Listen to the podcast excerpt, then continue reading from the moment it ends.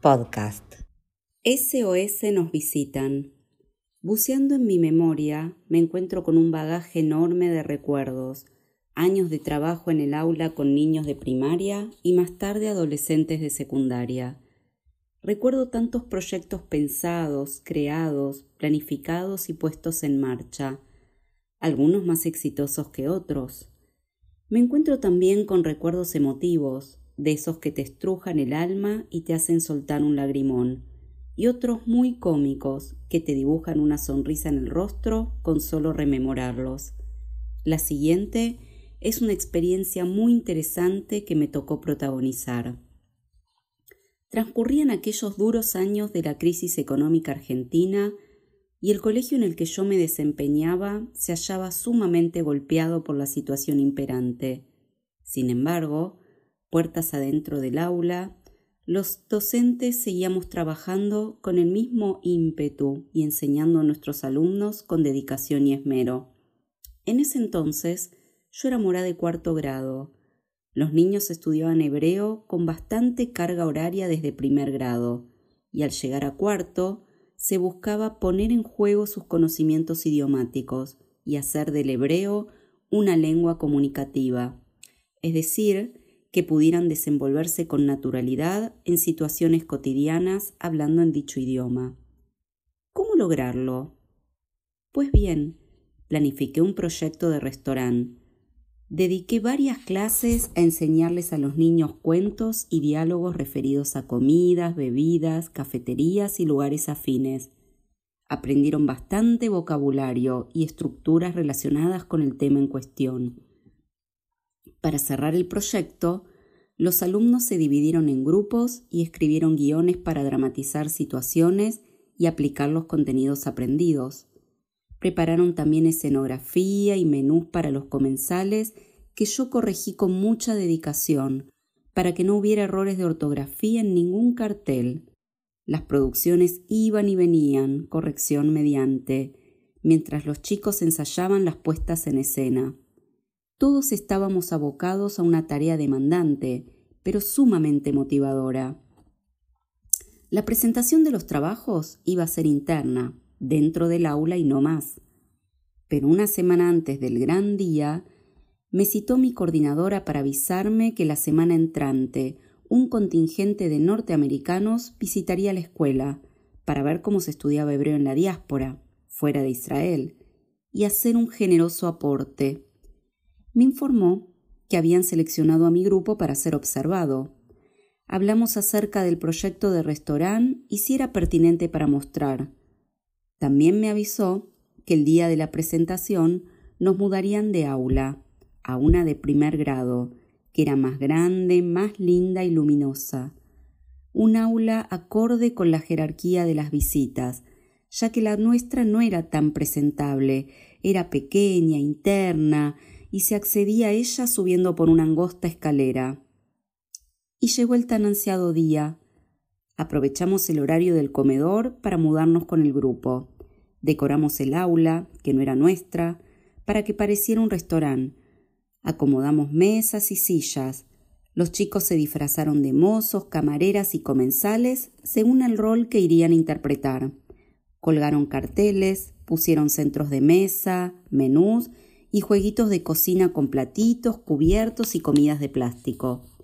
Todos trabajaron ordenando el aula, pero cuando se fueron a sentar, no entraban. Las mesas y sillas de primer grado eran bastante más pequeñas.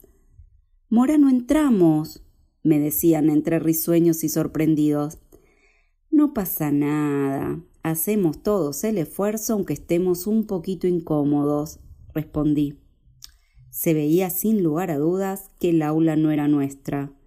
Por debajo de los decorados recién colgados asomaban los letreros de ese primer grado. Los chicos insistían Morá, se renota que esta quita no es nuestra. Yo intentaba contener la risa y pilotear la situación. No pasa nada, se ve todo bien. Lo importante es el proyecto que los escuchen hablar en hebreo y los de allá vean cuánto aprenden y saben los chicos de la Argentina. Obviamente, a los alumnos jamás les mencioné la cuestión del generoso aporte. Sonó el timbre. Todo listo. Luz, cámara, acción. Los alumnos, sentados en esas pequeñas sillas de ese aula que claramente no era nuestra, disfrazados y con platitos, cubiertos y comiditas de utilería en sus mesas. De pronto se abrió la puerta y empezaron a entrar personas y más personas.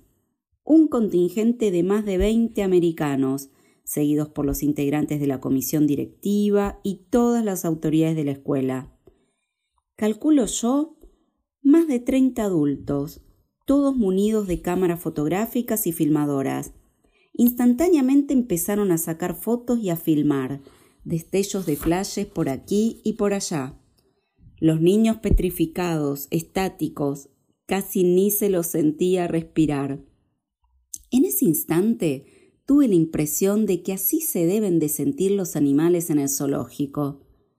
Mientras las visitas se acomodaban en el aula no nuestra, intentando ubicarse en cada rincón disponible, sin dejar de sacar fotos en ningún momento, se me acercó la directora y en voz baja me dijo Dina, esta gente no habla ni una palabra de español, ni tampoco de hebreo.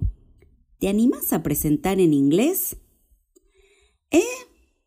Mi nivel de inglés es el del secundario, década de los 80, normal número 8, súper básico. Nunca hablé en ese idioma, menos en público. Pero bueno, no pasa nada, haré el esfuerzo, intentaré. Todo sea por el generoso aporte. En fin, se produjo un silencio absoluto de todos los presentes Respiré hondo y empecé a hablar en inglés ante la atónita mirada de mis alumnos, en ese aula, no nuestra, de mesas y sillas ultra pequeñas con fotos colgadas en la pared de niños que no eran ellos. Mientras tanto, aquellos, los de allá, me filmaban y fotografiaban. Hoy por hoy, no recuerdo ni remotamente lo que dije, no sé si alguien me entendió. No sé qué tan mal me expresé en inglés. Realmente no tengo idea. Solo sé que hablé y nadie me interrumpió. Nadie me corrigió y nadie me preguntó. ¿Alguien me habrá escuchado? Acto seguido, les di la indicación a los chicos para que comenzaran con la presentación. Por un instante se quedaron congelados, mirándome perplejos y sin terminar de entender qué estaba pasando. Pero por suerte, la dramatización empezó a rodar y realmente se lucieron por el nivel de hebreo en el que se desenvolvieron, aunque nadie les haya entendido ni una palabra.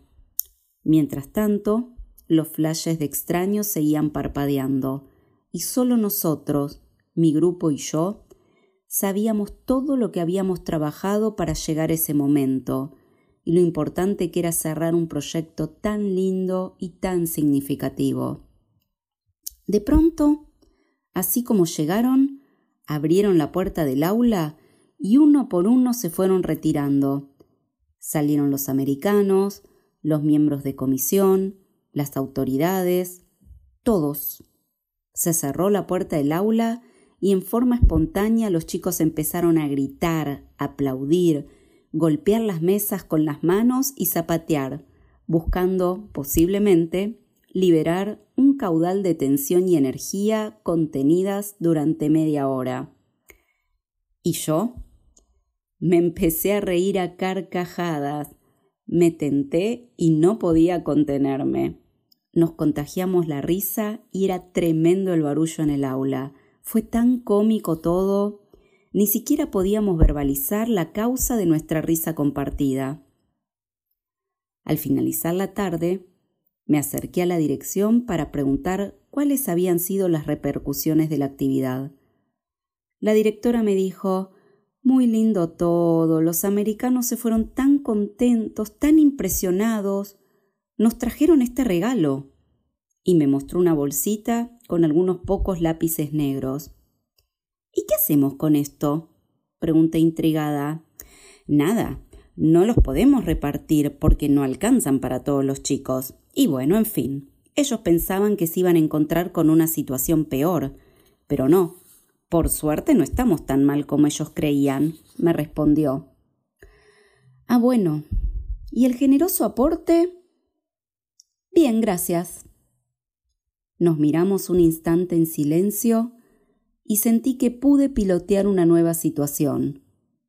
Esta vez sí pude contener la carcajada.